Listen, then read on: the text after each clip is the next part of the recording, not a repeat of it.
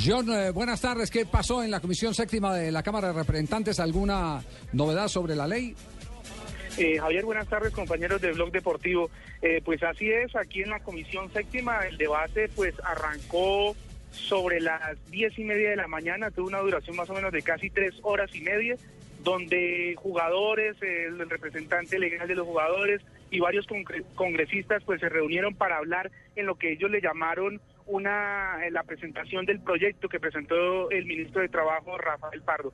Inicialmente los jugadores Rafael Roballo, Johnny Ramírez, Mayer Candelo le hicieron saber a los a los representantes y a los asistentes a este a este debate lo que ellos pensaban sobre la ley del fútbol. Eh, Johnny Ramírez especialmente expuso su tema conocido con el Chico cuando se retiró, luego que lo, tuvo una demanda, que eh, le negaron una, una tutela, eso supuso un conocimiento de la Comisión Séptima. Eh, hablaron, eh, propusieron sobre el tema de sus salarios, las contrataciones, los, los delegados, el delegado de los jugadores, Puche González, también hizo su, su exposición sobre el tema, que le faltan eh, varias, eh, varios puntos al proyecto que presentó el ministro de Trabajo, Rafael Pardo. Asimismo, también algunos congresistas pues hablaron, algunos desconocían totalmente cómo es la contratación de los jugadores.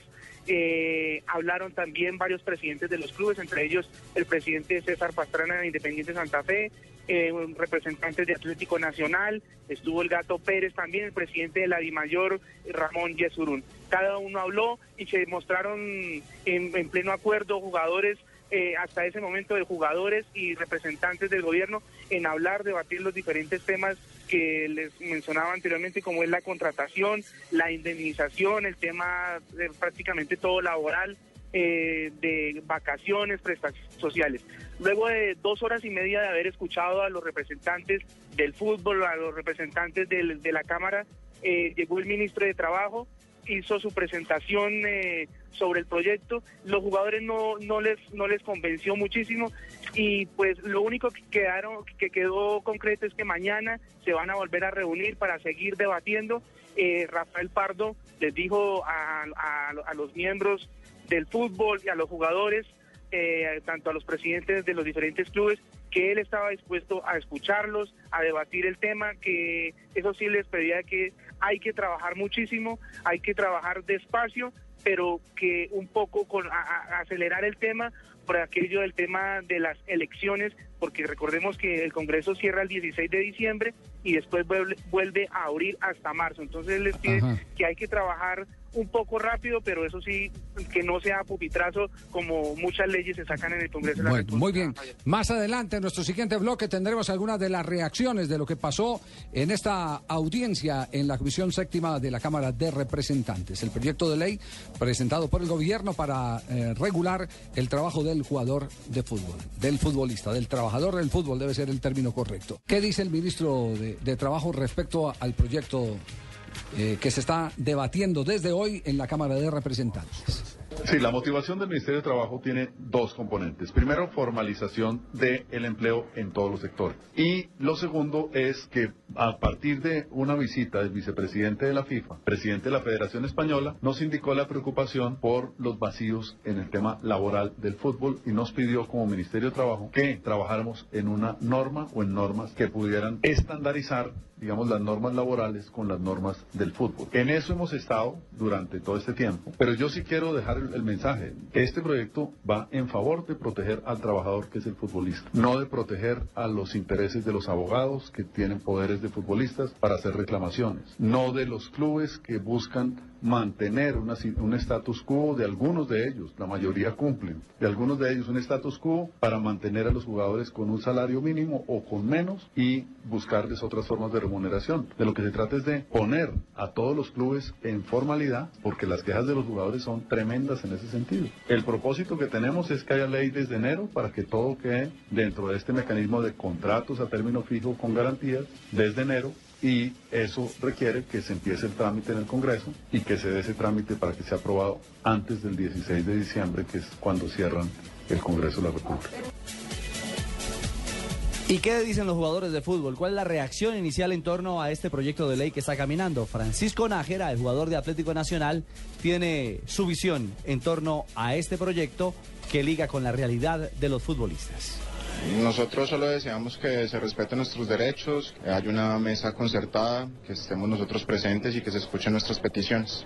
¿Esas peticiones cuáles serían, Pacho? Eh, en general se ha debatido mucho, ahora ya están en los puntos específicos, creo que nuestros representantes, que es la Asociación de Futbolistas, está muy atento a, a esos puntos para que se cumplan. Eh, estamos esperando creo una, una nueva reunión para, para que se debata el proyecto, eh, se había llegado a un proyecto eh, mejorado, creo que ahora no, no ha sido así, han cambiado varias políticas y por eso creo que nuestros representantes pues ahora tendrán que, que intentar eh, llegar a una conciliación de nuevo.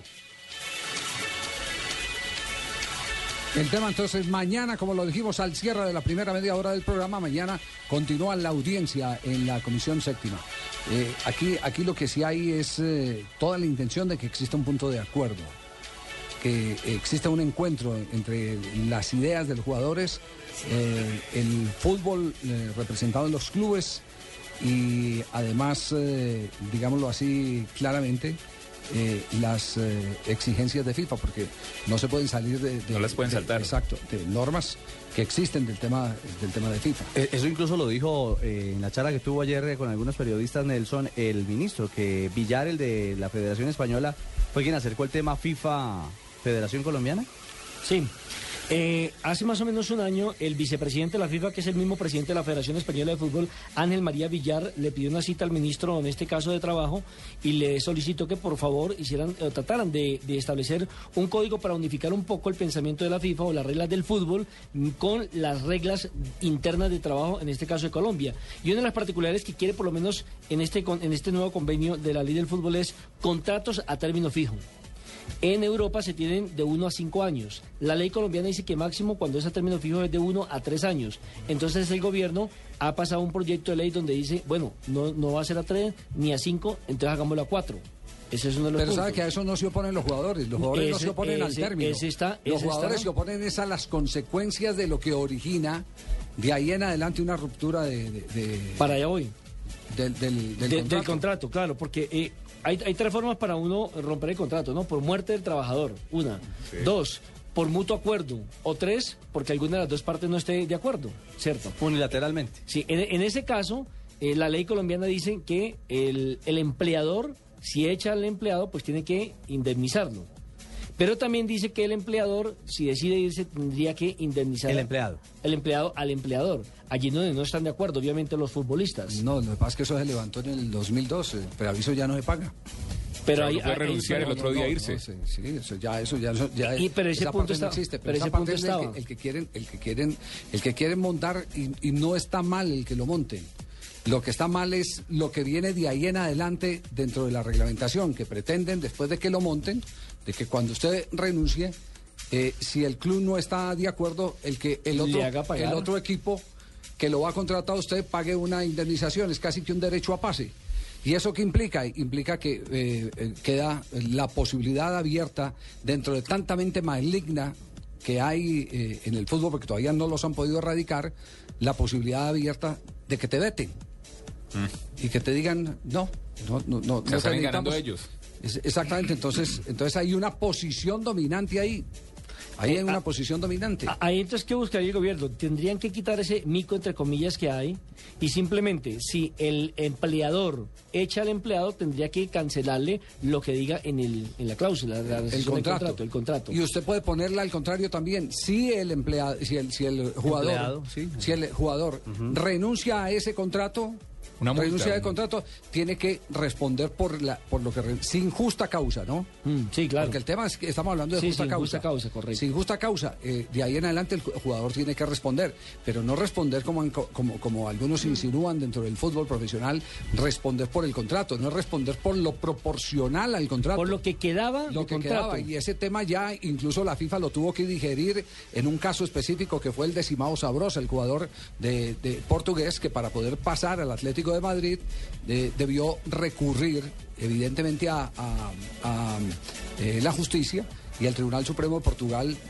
cuando le estaban reclamando que tenía que pagar la totalidad de los cinco años de contrato, faltándole apenas uno, la- el Tribunal eh, Supremo dijo, no, momentico, usted no debe sino un año porque los otros cuatro se han ejecutado. Entonces, ese es el caso de la proporcionalidad que debe existir en ese asunto. La, la- la ley debe ser eh, para, para que de las dos partes existan igualdad en los, en los beneficios, pero también en las consecuencias. Otro de los puntos que se ha tratado es el tema de las transferencias. Es decir, cuando un equipo eh, vende a un jugador, entre comillas, utiliza la palabra vender, transfiere los derechos deportivos entonces a otro club. Sí. eh, eh, están agarrados en un tema que tiene que ver que si se le da el 8%, como sugieren en este caso las entidades del fútbol colombiano, o el 15% como lo reclaman los jugadores. Como es a Y- nivel Como internacional. es a nivel internacional. Entonces, ¿qué ha hecho el Ministerio de Trabajo? Colocar un 12%. Entonces ahí tampoco han llegado a un acuerdo. Otro tema tiene que ver con las vacaciones y los eh, horarios de trabajo. Porque, por ejemplo, en la legislación... De trabajo normal. eh, En la legislación de España, para los futbolistas, no tienen en cuenta, por ejemplo, el tiempo de concentración y los viajes. Entonces le reclaman los jugadores colombianos, ah, sí, y si en un viaje por tierra nos accidentamos, nos estrellamos, entonces no Está en ejercicio de- Está en ejercicio. funciones. Lo mismo que co- desde el momento en que entran a concentración, están en ejercicio. Y esos dos puntos no están incluidos en este momento en la ley que ha presentado el gobierno a la, a la, a la- a la El partido- tienen razón los el- jugadores. Claro, el partido está caliente, el partido está caliente y está para que eh, mañana tengamos un segundo tiempo, que ojalá sea un segundo tiempo y no, Y no nos lleguemos vayamos a tercero. Oiga, el Javi, ministro pero- quiere que en enero ya esté funcionando. Sí, pero un detalle, son 12 páginas. La, la puede consultar 20 cualquier puntos. ciudadano, exactamente, en la página del Ministerio de Trabajo. Y lo pueden hacer los futbolistas. Eh, yo creo que si uno es profesional de algo, y lo digo puntualmente porque hoy Julián Anchico fue interrogado en la práctica de Santa Fe, que qué opinaba del tema de la ley del fútbol, y la respuesta fue, yo no tengo idea de esa ley. Creo que si un jugador luego va a quejarse por una u otra decisión, lo mínimo que tiene que hacer es leerse el articulado. Pero es que No, todo- no, no, yo, no, no yo no me he leído el código aquí de No Blue Radio. la teoría porque, porque para eso se hicieron los especialistas. El eh, 90% de los trabajadores de Colombia no conocen la legislación laboral y eso no quiere decir que no tengan que cumplir con Javier, eficiencia su trabajo. Javier, es cierto que uno no lo debe conocer a fondo, pero Sí. por lo menos debe Pero- saber algo pero- de- al pero sí, respecto. pero sí, pero sí debe tener un asesor. Por eso él va a qué? Va a escuchar para saber cómo es el tema.